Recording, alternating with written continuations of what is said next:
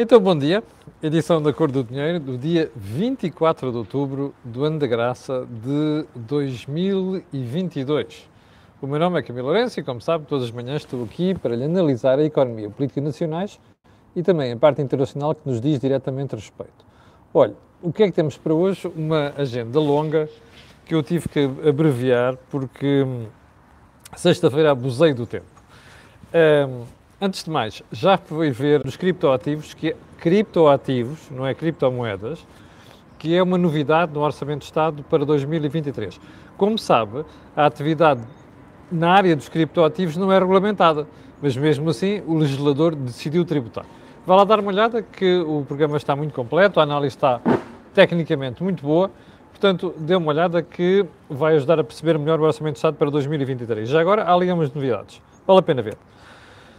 Antes de irmos à edição de hoje, quero só lembrar que amanhã vamos ter o Think Tank, às 18 horas, como sempre. Eu, Jorge Marrão e Joaquim Aguiar vamos analisar a semana económica e política. Ora bem, vamos então ao programa hoje e vamos começar, como sempre, pelo período antes da ordem do dia. E por onde? Primeiro ponto, a morte do professor Adriano Moreira. Uh, eu não conheci, uh, pessoalmente.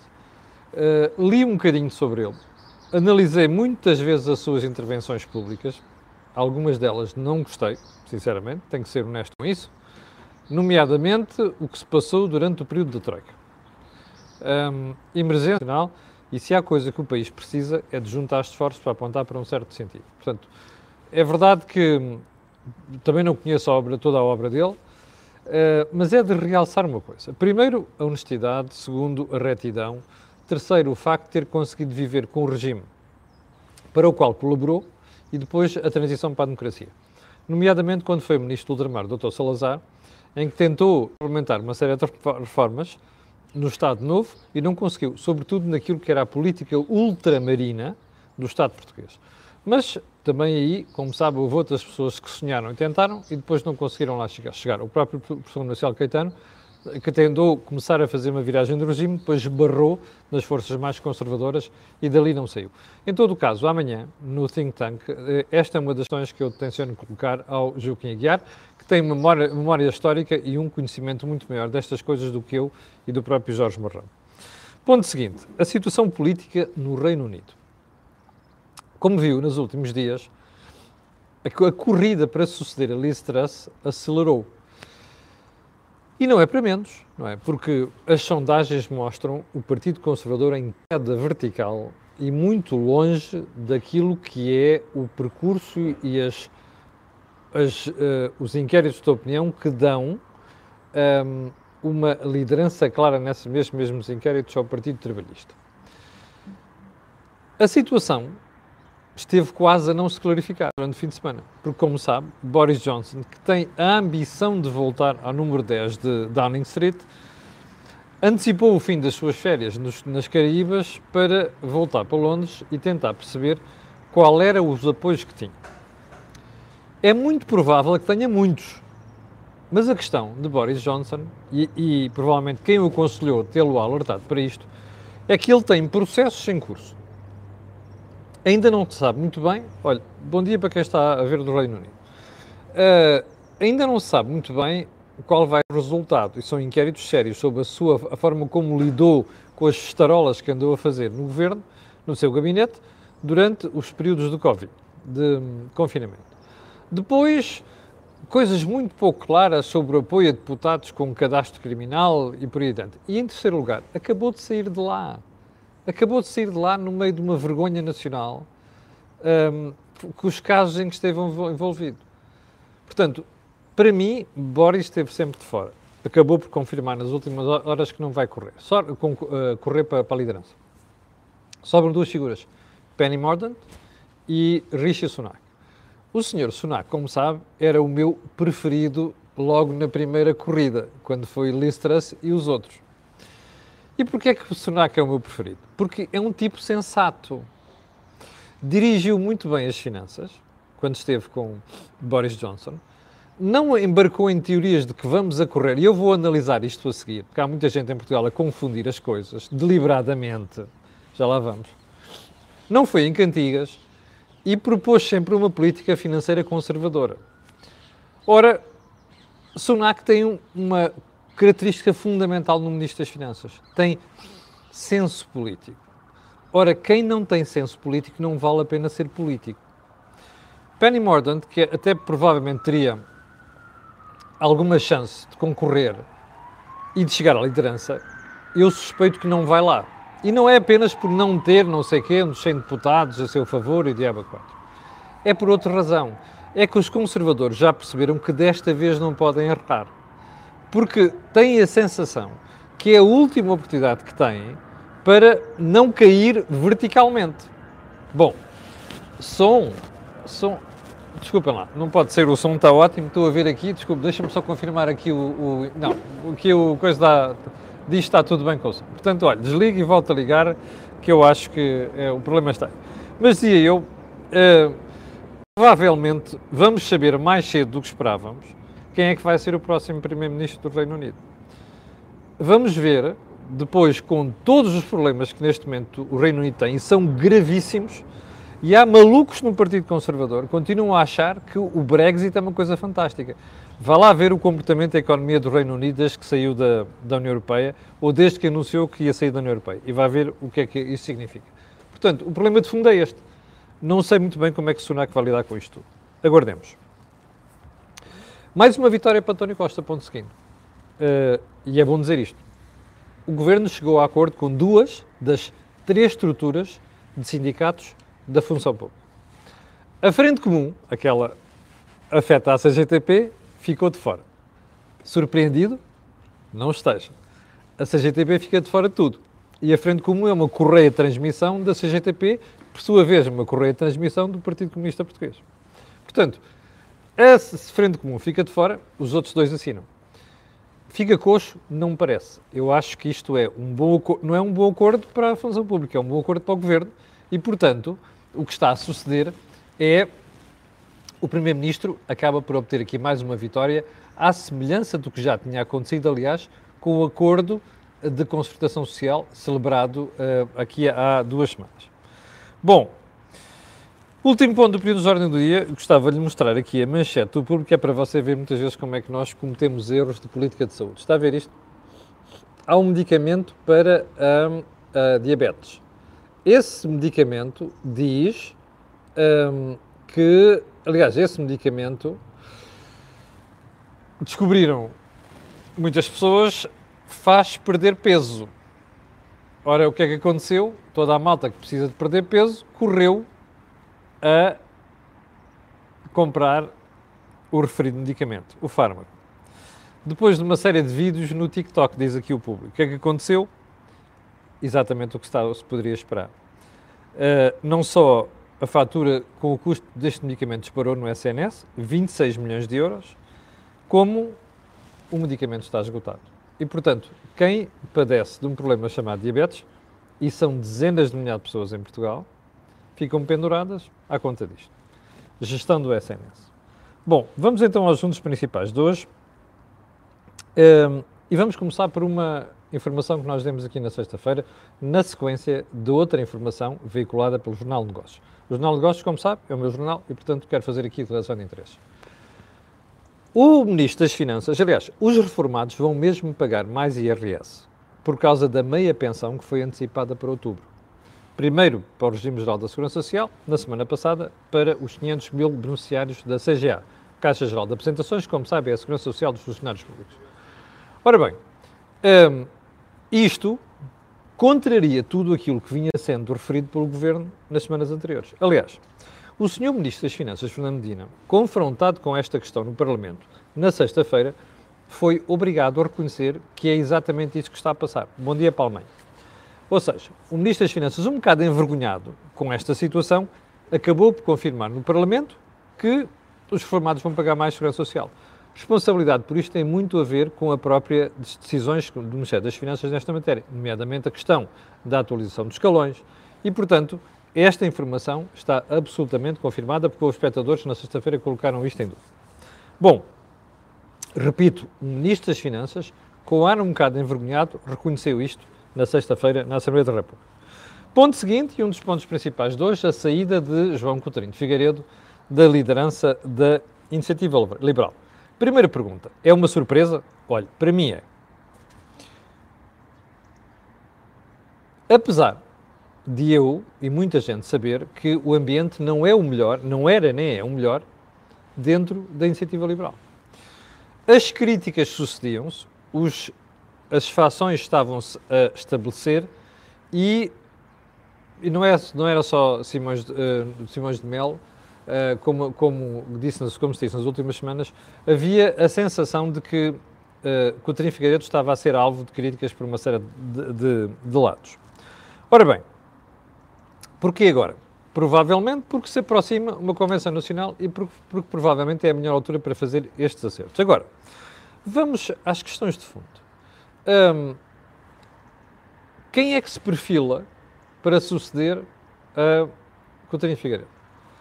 Em primeiro lugar, Rui Rocha, deputado por Braga, uma pessoa que percebe de questões económicas, tem feito críticas muito acutilantes, tem um problema. Um, não é conhecido.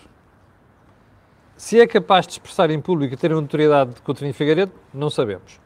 Mas também é verdade que, se fosse por, por causa da questão da popularidade e da, do facto de ser conhecido publicamente, os partidos nunca elegeriam novos líderes. Segundo nome, Carla Castro. Uma figura que começou a emergir nos últimos tempos, estava muito ligada aos departamentos de estudos da Iniciativa Liberal, e começou a aparecer mais publicamente nas televisões, nas intervenções do Parlamento, e ainda bem, porque a Iniciativa Liberal parecia muito o partido de uma pessoa só, que era João Coutinho de Figueiredo, e que lida muito bem com as câmaras de televisão e com o mediatismo. Uh, há uma terceira figura que, que, nos bastidores vinha protagonizando uma série de críticas à liderança, que é o Simões de Melo, e a questão de base é esta. Quem se chegou à frente até agora foi o Rui Rocha. Carla Castro não sabe se vai avançar. Pergunta: foi a melhor atitude por parte do Rui Rocha? Não. Porque dá a sensação, a rapidez com que a decisão foi tomada, dá a sensação que estava a preparar isto porque percebia ou soube que alguma coisa se ia passar com liderança. Mas esta decisão é agravada, ou a percepção é agravada pelo facto de Uh, o próprio Coutinho Figueiredo, em duas entrevistas na televisão que eu vi, uma delas à SIC Notícias, ter avançado que dá a entender que o seu apoio ia para, para o Rui Rocha. Ora, eu acho isto péssimo. Se uma pessoa quer deixar a liderança, deixa estar o terreno de combate para quem quiser fazer esse combate. Não pode sair de líder e fazer de árbitro ou então fazer de padrinho. Portanto, Coutinho Figueiredo está errado aqui. Mas dá a sensação, pela rapidez com que o Rui Rocha uh, reagiu, que Coutinho de Figueiredo combinou isto com ele. Pergunta, foi assim? No idea. Mas o que é que isso interessa? O que interessa é a forma como isto aparece na opinião pública. E, portanto, não foi uma decisão boa de João Coutinho Figueiredo, não é uma situação boa por parte de, de Rui Rocha, e isto cria a sensação de que um partido nascido há cinco anos e que até teve sucesso nas últimas eleições entrou em crise. E esta é que é a má mensagem que passa para a opinião pública. Porque, embora Coutinho de Figueiredo tenha sido honesto no que disse, ah, eu acho que não consigo liderar com esta nova fase de mediatismo que o país precisa, porque o governo tem maioria absoluta, não sei das quantas, tudo isto cheira a desculpa. O que me dá a sensação é que o de Figueiredo não consegue controlar as fações ou melhor, percebeu que não ia controlar as fações, que a dissensão interna ia aumentar, e isto nota-se inclusive é dentro do grupo parlamentar da Iniciativa Liberal, e portanto quis sair antes daquilo entrar em uh, ebulição. Terá sido isto? Não sei, mas é a imagem que passa. Agora, pergunta. Um, isto é. O que é que isto traz à iniciativa liberal? Má publicidade. Dá a sensação que um partido tão pequeno, e que até teve sucesso, não consegue lidar com esse sucesso e, portanto, está à beira de cometer os mesmos erros que outros partidos estão a cometer. Será assim? Não sei, o tempo dirá. Uma coisa é certa: era bom que esta mudança de liderança se fizesse o mais rápido possível, sem intervenção de quem está a sair, que é para perceber se o próximo líder tem unhas para conseguir, conseguir manter este sucesso que a Iniciativa Liberal vinha tendo até agora. Segundo ponto da conversa de hoje, o segundo aspecto mais importante, a entrevista de Manel Pizarro, Ministro da Saúde, ao meu jornal, ao Jornal de Negócios. Manel Pizarro dá uma excelente entrevista que muita gente deveria estar a aguardar com alguma expectativa e não é para menos. O setor está num caos, o setor precisa de reformas e Pizarro é alguém que chega ali como, espera aí, depois de tanto disparate feito pela senhora Tremido, não é assim tão difícil fazer um brilharete. Eu acho que isto é ter vistas curtas. Fazer um brilharete na saúde não é o curto prazo. Fazer um brilharete na saúde é lançar as bases para que daqui a 5 anos nós tenhamos um SNS eficiente e eficaz, que não é a mesma coisa, que é aquilo que não temos. Ora, e portanto, quem estava à espera da entrevista de Manuel Pizarro para perceber o que é que o Manuel Pizarro vai fazer no Ministério da Saúde, deve ter ficado desiludido. Eu fiquei. Então, vamos lá percorrer os pontos principais daquilo que diz Manuel Pizarro. Primeiro diz que conta contratar em 2023, portanto, já no próximo ano, 500 médicos de família. Ou seja, deixe-me só ler aqui. Bom, em 2023, o Governo quer ter até mais 500 médicos para as unidades, unidades de saúde familiar. Manuel Pizarro espera 59 unidades a oferecer remunerações mais altas e equipas juntas a concurso para zonas carenciadas.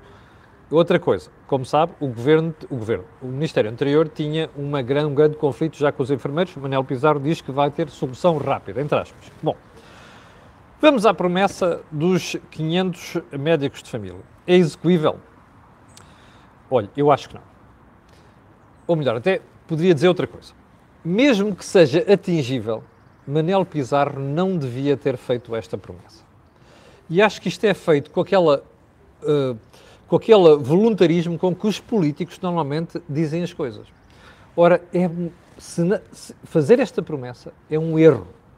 Porque Manuel Pizarro sabe que António Costa prometeu isto desde a legislatura. A senhora Temido prometeu isto desde a legislatura e não conseguiu cumpri-lo. Ora, ele tem condições para fazer cumprir. A questão não é saber se mudando a cabeça e a cara se consegue fazer cumprir. A questão é o que é que está por trás disto tudo. Ora, ele não consegue mudar num ano aqueles que são os problemas que estão por trás da insuficiência de médicos de família. Sendo assim, a pergunta é esta: para que é que se promete contratar 500 médicos de família no ano? Não sei, acho que é o principal erro da entrevista dele. Segundo ponto, a fatura de medicamentos com medicamentos não pode subir 10%, que é o que tem estado a subir, diz Manel Pizarro. Então qual é o limite? Ah, Manel Pizarro diz outra coisa. Tem de haver uma partilha de risco e de custo entre a indústria e o governo e o Estado. Como? Espera aí. Então, o ministro quer condicionar politicamente preços da indústria farmacêutica? Isto é uma estupidez. Não faz mais sentido. Aliás, faz, para quem tem uma cabeça pensada à esquerda ou à socialista. Bom, para você ter uma ideia, o ministro é até, o que mostra a inexperiência, claramente. A história dos 500 médicos de família é claramente a inexperiência de quem chegou ao poder.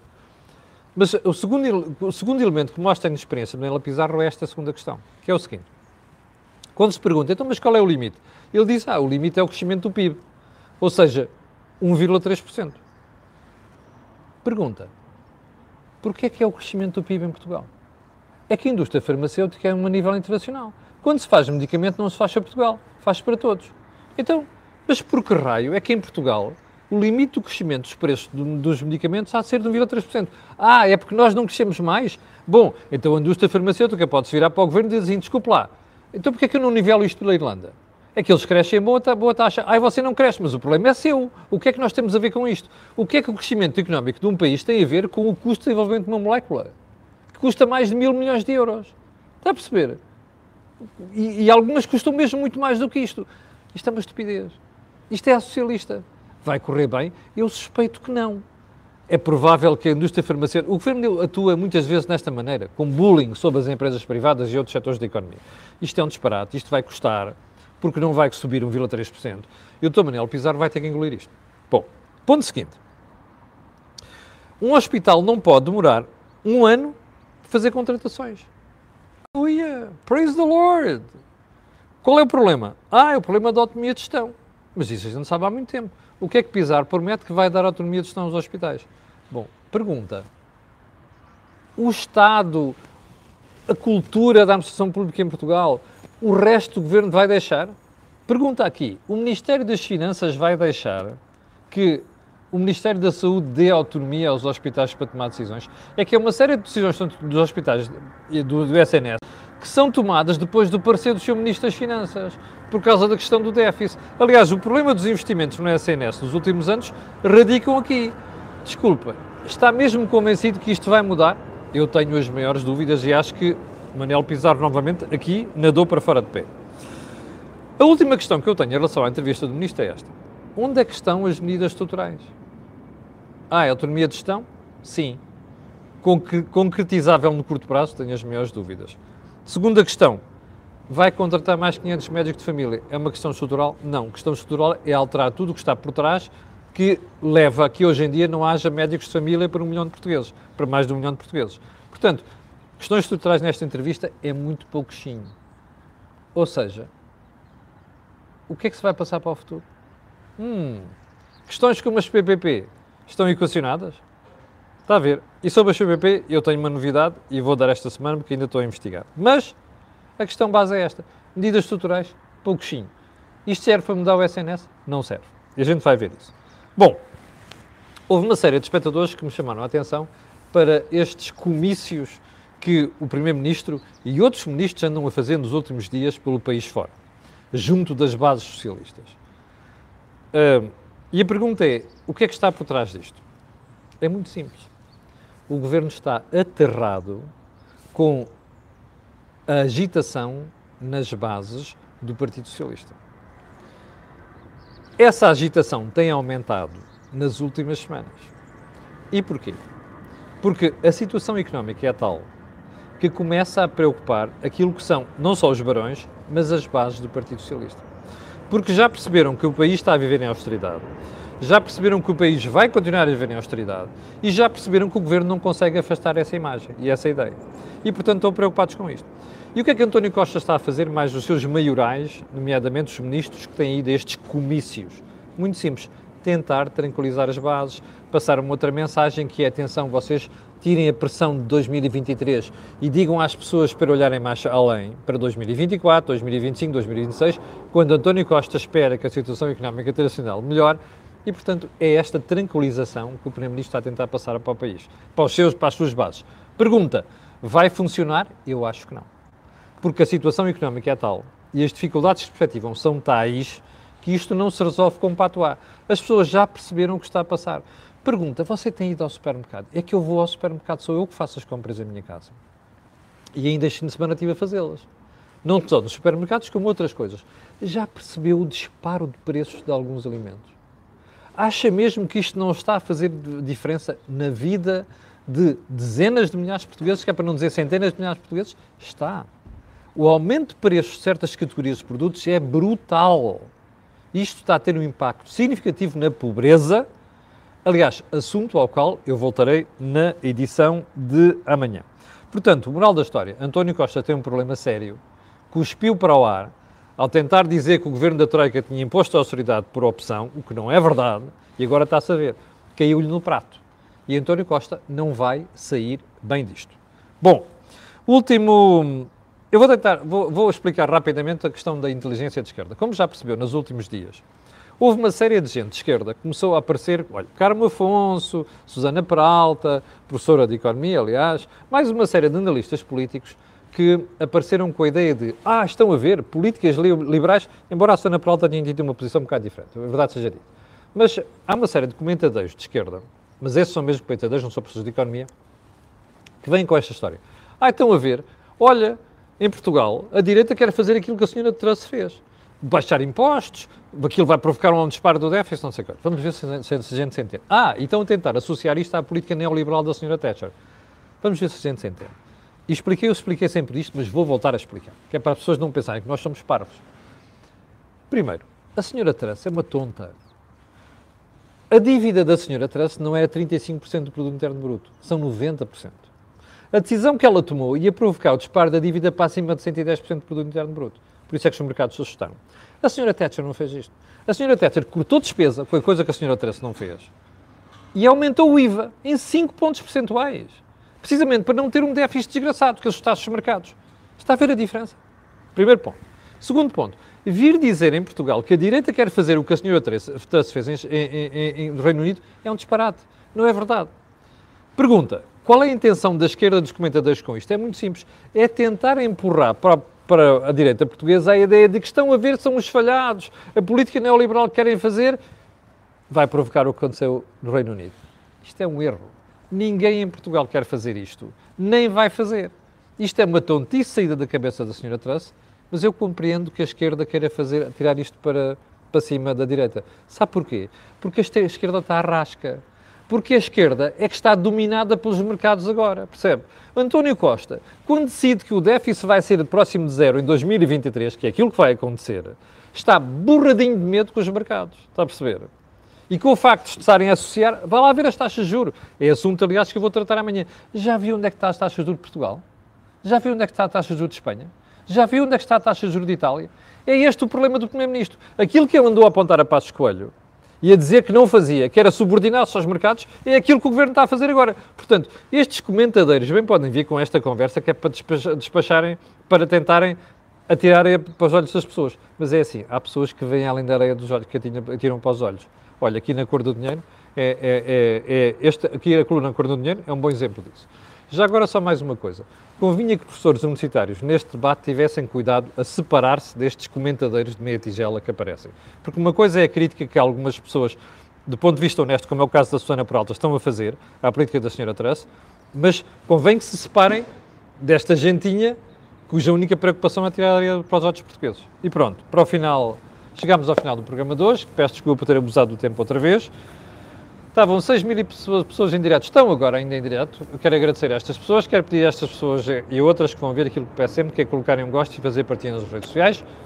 Já agora, pedir também a estas pessoas para irem aqui subscrever e carregarem na campainha para saber quando é que estamos em direto. A razão para esta partilha nas redes sociais é só uma. Aquilo que houve aqui, não houve em mais sítio nenhum. Obrigado, tenham um santo dia e voltaremos a ver-nos amanhã às 8 da manhã. Com licença.